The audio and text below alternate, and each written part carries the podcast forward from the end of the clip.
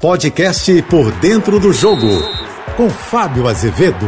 Olá, amigos da JBFM. De rei a contestado, de unanimidade a agora aquele treinador que já não é mais a tal unanimidade. Este tem sido Renato Gaúcho nos últimos dias no Flamengo. Quando dirigia o Grêmio, ele dizia que era muito fácil. Me dei 200 milhões de reais que eu comando o Grêmio e disputo todas as competições. Ele está sentindo na pele que não é bem assim. O Flamengo tem os tais 200 milhões de reais, o melhor elenco do futebol brasileiro, mas está sentindo com ausências, lesões, convocações e derrotas, como foi no clássico com o Fluminense. Ferimentos leves, se não fosse a distância para o Atlético Mineiro. 84% de chances do Galo ser o campeão brasileiro contra apenas 16 do Flamengo, porque são 13 pontos de diferença. Praticamente o campeonato brasileiro para o Flamengo em termos de título acabou. Ainda tem duas grandes chances na temporada: a Copa do Brasil, semifinal com o Atlético Paranaense, decide em casa, e a grande final da Libertadores, jogo único, dia 27 de novembro, contra o Palmeiras lá no Uruguai.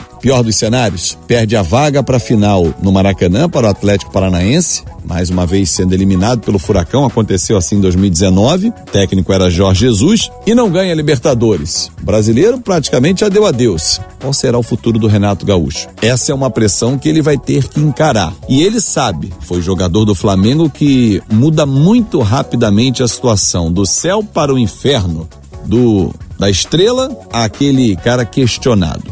Assim está sendo Renato Gaúcho, pelas convicções, pelas escolhas e até mesmo pelas faltas de opções, porque ele não tem tido tantas opções assim. E agora perdendo Pedro, quem substitui o Gabigol?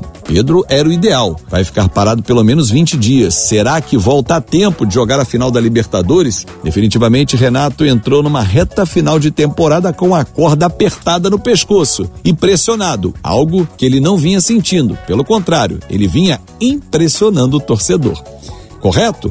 Não sei, porque um trabalho não pode ser medido com alguns resultados, mas ao longo prazo. E no longo prazo, ele tem tido bons resultados, mas a gente sabe que se o título não vier, hum, a cobrança, o caldeirão, ferve para cima do treinador. Eu sou o Fábio Azevedo, a gente se encontra sempre de segunda a sexta-feira no Painel JB, primeira edição 8 e 35 da manhã e no Painel JB, segunda edição 5 e 50 da tarde. Nas minhas redes sociais, eu espero você em Fábio Azevedo TV. Uma ótima semana.